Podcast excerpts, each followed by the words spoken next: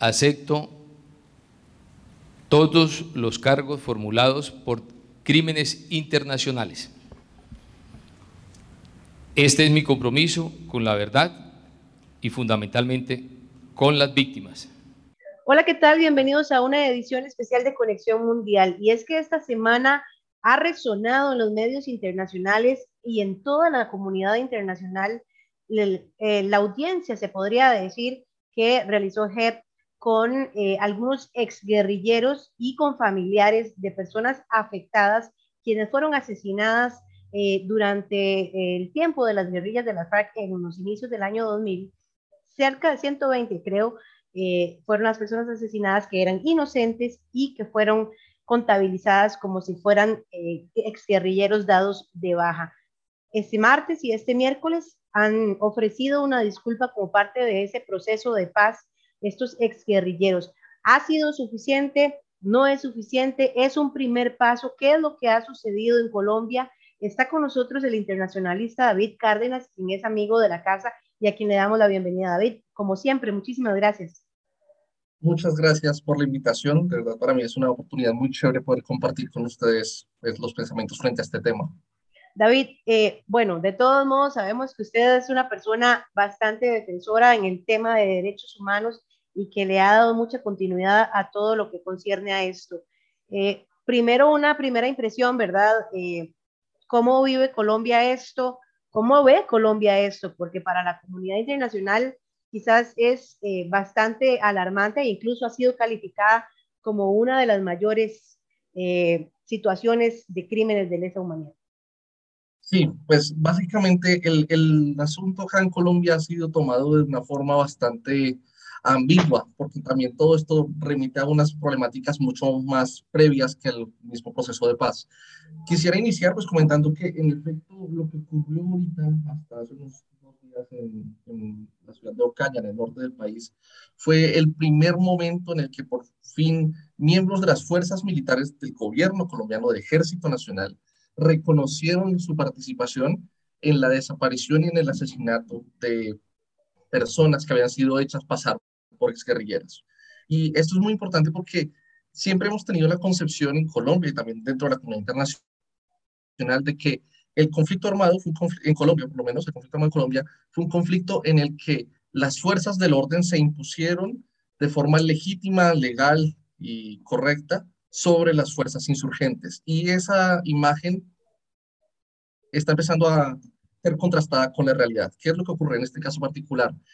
La Jurisdicción Especial para la Paz, también conocida como la JEP, es una entidad que se creó después de la firma del Acuerdo de Paz de La Habana, ¿cierto?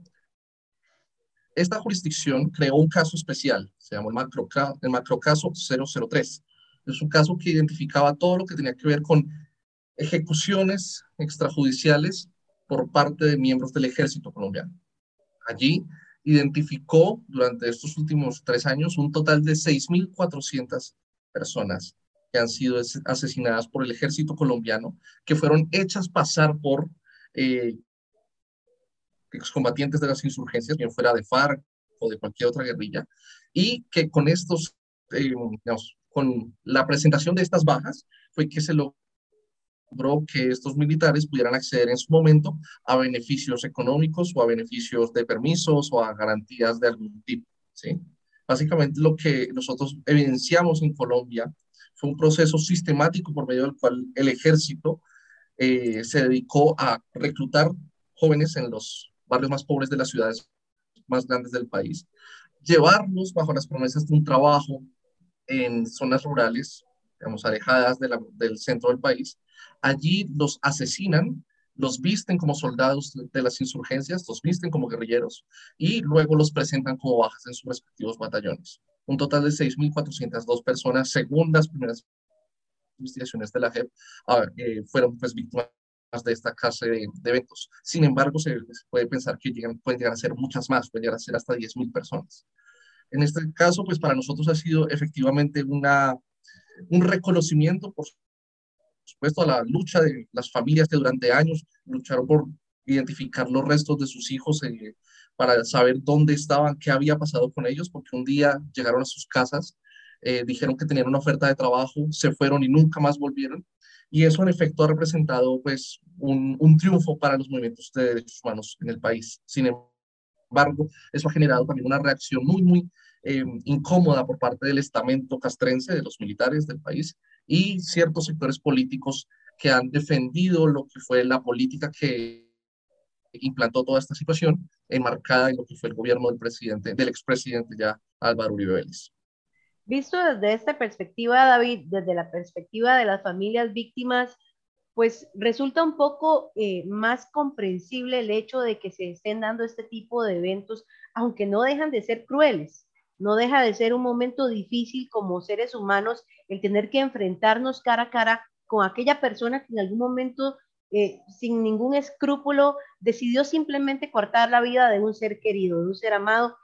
Y, visto desde esta perspectiva, desde que, de que no se sabe el paradero de esas personas, que no se supo qué sucedió con esas personas, el encontrarse con la verdad ahora es un alivio. Sin embargo, no deja de ser eh, una injusticia más. En el inicio de estas audiencias, el martes decía un vocero del JEP que iniciaba la justicia. ¿Es realmente el inicio de la justicia o es una, una justicia moral para todas las personas afectadas, pero para aquellos que cometieron estos crímenes, ¿realmente es el inicio de la justicia? Creo que, digamos, eso es parte de, la discusión que existe hoy en Colombia frente a cómo se comprende la justicia restaurativa. En efecto, empieza un nuevo camino eh, un camino que está marcado por el reconocimiento de una cosa que durante muchos años se negó en Colombia. Y eso es fundamental. La justicia ordinaria negó y el Estado colombiano negó durante muchos años que eso hubiera sido así.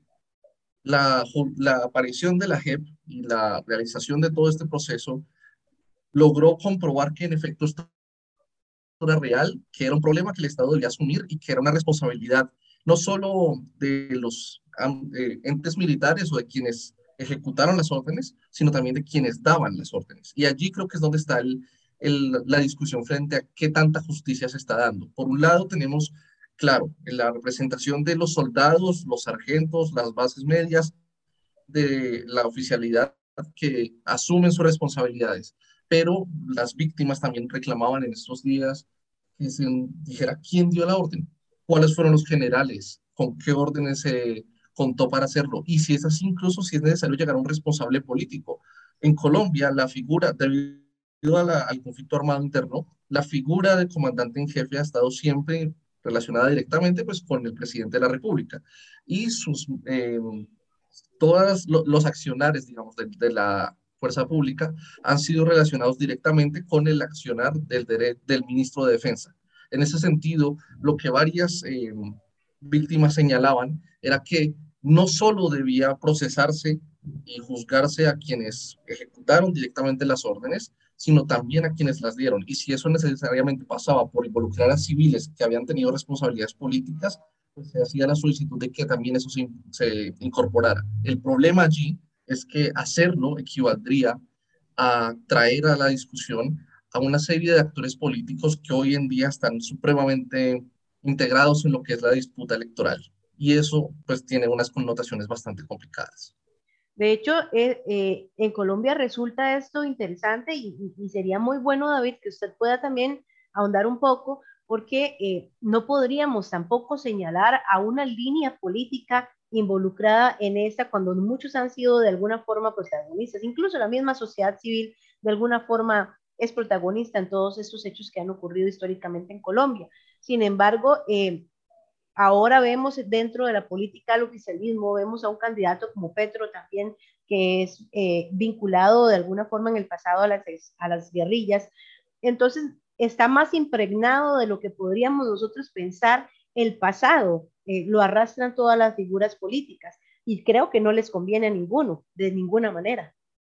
Total, ahí creo que es importante tener en cuenta varias cosas que tienen que ver con el conflicto armado como se ha concebido en Colombia. Colombia tiene un conflicto armado muy antiguo. En ese sentido, estamos hablando de más de 60 años donde ha habido guerra con guerrillas, pero más allá de eso, sabemos que desde mucho antes Colombia siempre ha estado en guerra civil. ¿sí? Y la consecuencia que eso tiene es que todos los efectos que se viven hoy en día, pues en generalmente parten de unas discusiones y unas disputas que ya se habían venido gestando desde muchos años antes. En el caso particular de lo que es la relación entre la campaña electoral y este momento que estamos viviendo con lo que tiene que ver con el tema de las ejecuciones extrajudiciales y los falsos positivos, no deja de ser irónico que el gobierno actual se posicionó siempre en defensa del honor militar y de la pureza y limpieza de las acciones que hizo el Ejército Nacional. Sobre todo porque este gobierno pues, es descendiente de la línea eh, política del presidente que impulsó por primera vez esta clase de accionarios, que fue ese eh, Álvaro Uribe Vélez. El presidente Duque es un miembro de su partido y como tal pues ha respondido siempre a la lógica de lo que se le indicó en ese sentido. Pero por otro lado tenemos el hecho de que el hoy senador Gustavo Petro y también candidato a la presidencia, fue uno de los primeros senadores cuando estaba en la oposición en afirmar que allí estaba ocurriendo era una ejecución extrajudicial ordenada por parte del estamento militar y que esta clase de cosas tenían que revisarse.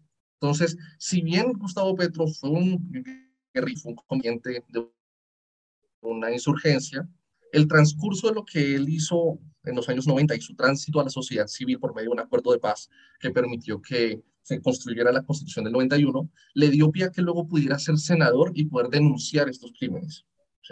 Entonces, en este caso particular, es claro que eh, el pasado siempre pesa, y si bien el pasado siempre pesa, pues también hay que mirar desde qué posición se está abordando la, la discusión. En este caso particular, Petro, aún siendo insurgente en su juventud, siendo senador elegido democráticamente, logró denunciar por primera vez los abusos de lo que se estaba planteando en ese momento.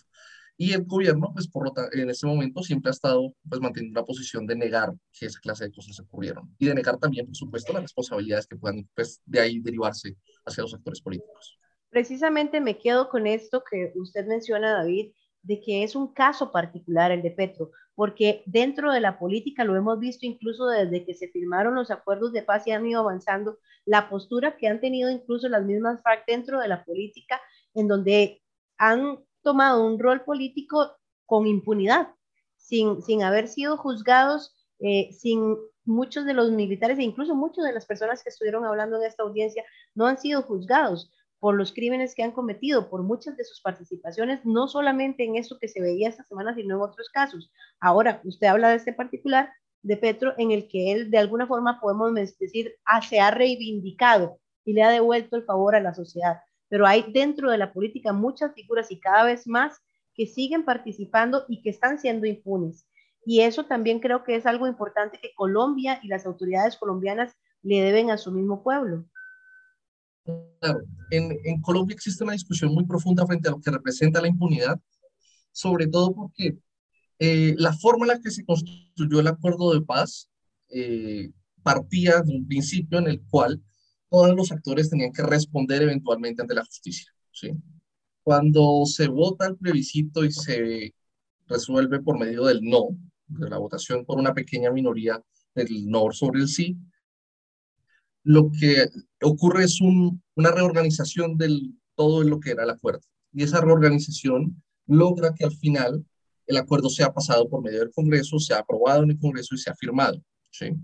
Al hacerlo, en ese proceso se perdieron elementos centrales de lo que era la justicia restaurativa y la lógica de la justicia, eh, digamos, comprendida como algo necesario para avanzar en las discusiones en el país.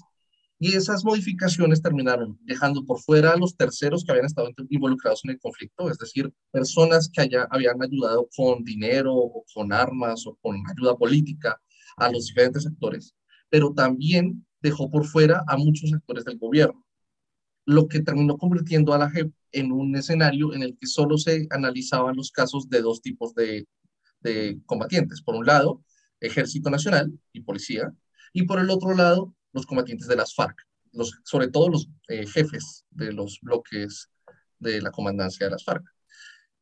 Este caso particular de lo que ha ocurrido con los comandantes de las FARC, lo que ha permitido evidenciar es que primero, no se han podido llegar a una apenas porque han habido muchas dificultades por parte de la JEPA a la hora de llevar a cabo el proceso. Dificultades que no necesariamente tienen que ver con eh, una decisión de las FARC o una intención de las FARC de no querer ayudar, sino también con un recorte económico a todas las acciones que hace la JEP una limitación a todas las acciones que venían derivándose del acuerdo de paz, el asesinato de más de 300 excombatientes de las FARC por grupos al margen de la ley que no sabemos quiénes son y la imposibilidad de estos combatientes de poder presentar sus casos a la justicia, porque a fin de cuentas, pues el Estado tampoco los está cuidando a ellos. Entonces, todos estos elementos lo que han generado es una dificultad a la hora de comprender y de, de analizar y de tramitar lo que es la justicia en Colombia. Creo que en los próximos meses, una vez empiecen a salir todas las audiencias de la JEP, no solo en este caso de falsos positivos, sino en todos los otros siete casos que tienen abiertos, porque en este momento hay siete macrocasos abiertos en la JEP, podremos ver que esa noción de impunidad, sobre todo hacia la comandancia de las FARC, se va a ir desdibujando. Es cierto que en este momento varios comandantes de las FARC participan del ejercicio político como senadores. Eso es totalmente cierto. Sin embargo, se ha establecido que una vez se establezcan las penas, valga la redundancia, eh, habrá pues una necesidad de hacer un arreglo institucional que permita que ellos cumplan una pena y que, por supuesto, las víctimas se vean resarcidas en el cumplimiento de esas penas. La cuestión allí será si la JEP logra al final sacar todos los, eh, todas las audiencias y todas las sentencias que tiene pendientes en un clima en el que se ha hecho tan difícil cumplir el acuerdo de paz como es el actual. La pregunta es precisamente esa, ¿cuándo? ¿Cuándo se podrá cerrar ese capítulo que definitivamente no podrá ser un capítulo pequeño ni corto porque la historia es muy larga en cuanto a esto. Y, y, precisamente leía, David, que eh, estas personas eh, que, que, participaron de la audiencia, parte del proceso por el que hablan y deciden reconocer sus responsabilidades es para también eh, tener alguna, algunas mejorías en sus penas cuando sean juzgados, algunos favores, por decirlo de alguna forma. Así es, la forma en la que se concibió el modelo de justicia restaurativa en Colombia partió de comprender que en efecto todos los actores habían cometido crímenes y que por supuesto había que conseguir una forma de nivelar la participación de la gente y entregar verdad y justicia para así poder pues, cerrar un poco el ciclo de lo que ha sido toda esta tragedia que nos ha afectado de la guerra. En ese sentido, lo que se buscó siempre fue garantizar un punto medio en el que las personas que fueron culpables de crímenes pudieran admitir lo que hicieron y reconocer con verdad y con justicia esas acciones, y al mismo tiempo el sistema les iba a permitir acceder a una serie de rebajas en sus penas o una modificación de eh, los estados en los que actualmente sus penas se cumplen. Esto bajo ninguna circunstancia quiere decir indulto o amnistía, que están prohibidos por la ley internacional y por el Estatuto de Roma. Por eso, de hecho, en Colombia hubo una gran eh, como atención a todo el tema de lo que tenía que ver con las penas, porque la Corte Penal Internacional vino e hizo una auditoría de lo que fue el proceso de paz para identificar si en, si en efecto se estaba hablando de indulto de amnistía, y se dijo que no. En este sentido, el proyecto de lo que fue el Acuerdo de Paz de La Habana buscó garantizar paz, verdad, justicia y reparación sin eh, perder los elementos centrales de lo que es pues que la gente pague por los crímenes que cometió. Y eso, a fin de cuentas, en ese punto medio es donde se han venido encontrando eh, las actuaciones de la JEP. Entonces, allí solo quisiera plantear también adicionalmente que la Jurisdicción Especial para la Paz tiene la potestad de establecer unos márgenes para que las personas que ante ella ya se presenten, pues reciban unas penas diferenciadas. Y estas penas diferenciadas les permiten acceder pues a unos eh, mejores momentos de cumplimiento de su pena. Sin embargo, esto no quiere decir que una persona pueda entrar y mentir en la corte y con eso gana el beneficio. Si se comprueba que la persona está mintiendo, pues efectivamente lo que, lo que pasa es que sale de la justicia transicional y se va para la justicia ordinaria, donde tiene que cumplir con todos los años que establece la justicia penal en Colombia. ¿sí?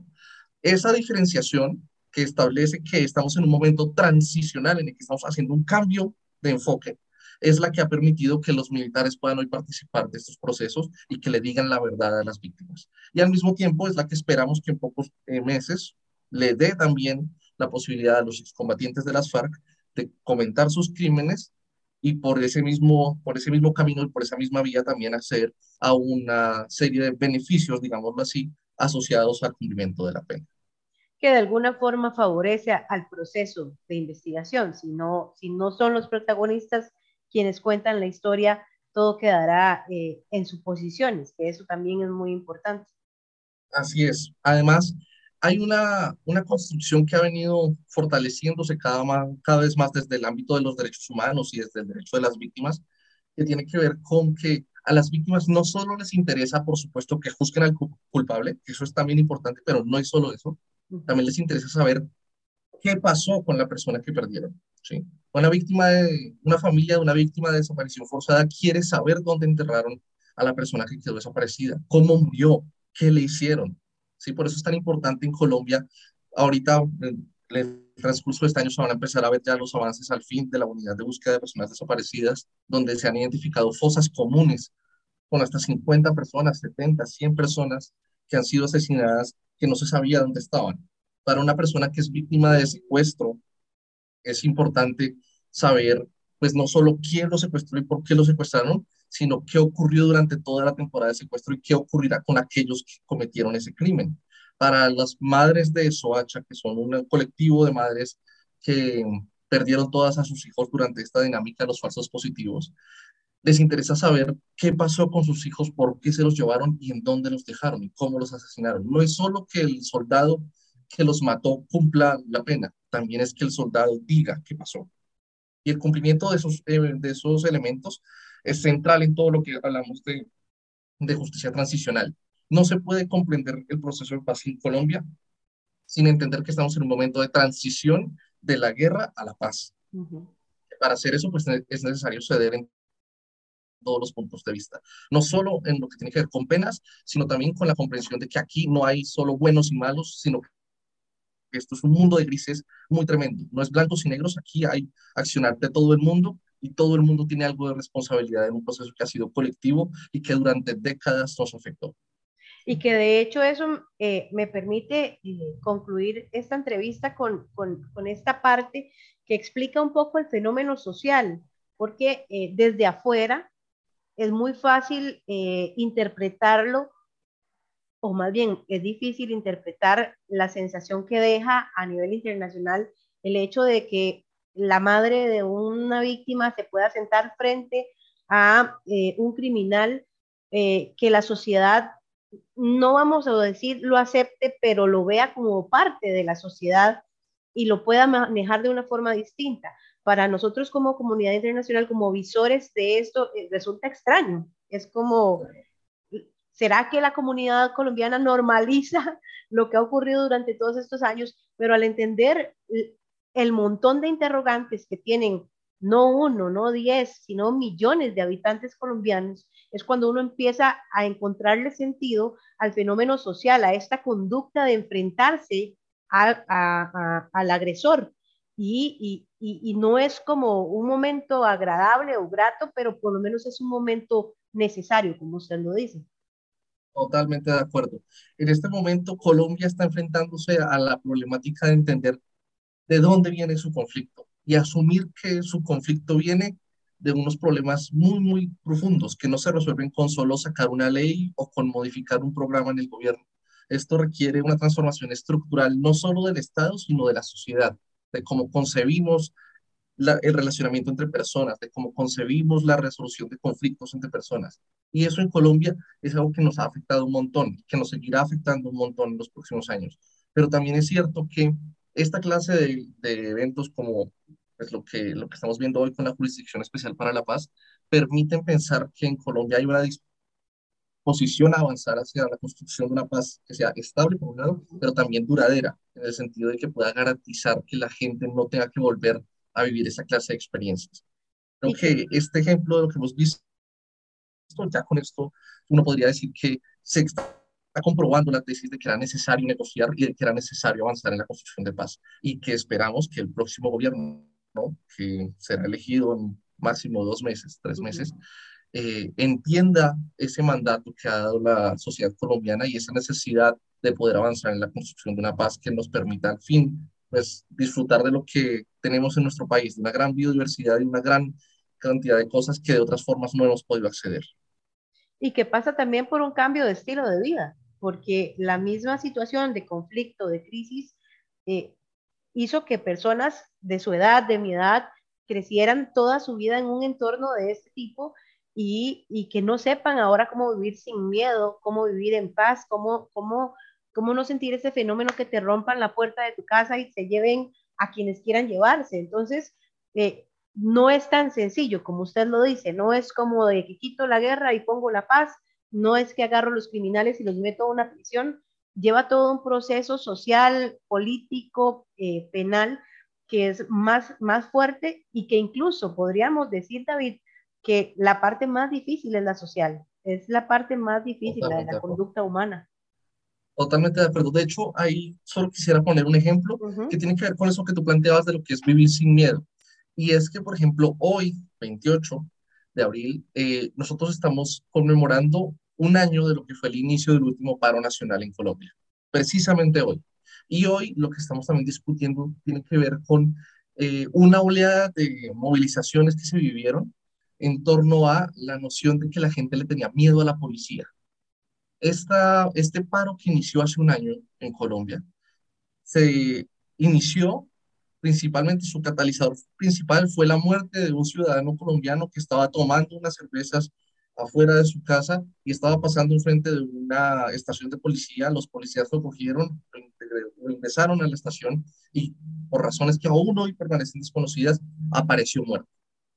Esta reacción, de esa preocupación constante en Colombia de vivir siempre con miedo, y no solo miedo de los actores eh, de la insurgencia, o de la guerrilla, sino también de los mismos actores que están supuestamente creados y diseñados para protegernos, es lo que ha hecho que en Colombia sea tan difícil avanzar en el camino de la paz. Y por eso también el hecho de que al fin la audiencia pública esté ocurriendo y que al fin los militares estén reconociendo sus responsabilidades y la esperanza de que en el futuro otros actores armados también lo hagan, es lo que hace que haya un poquito más de esperanza a la hora de construir un país en el que no tengamos miedo a la hora de caminar en la calle.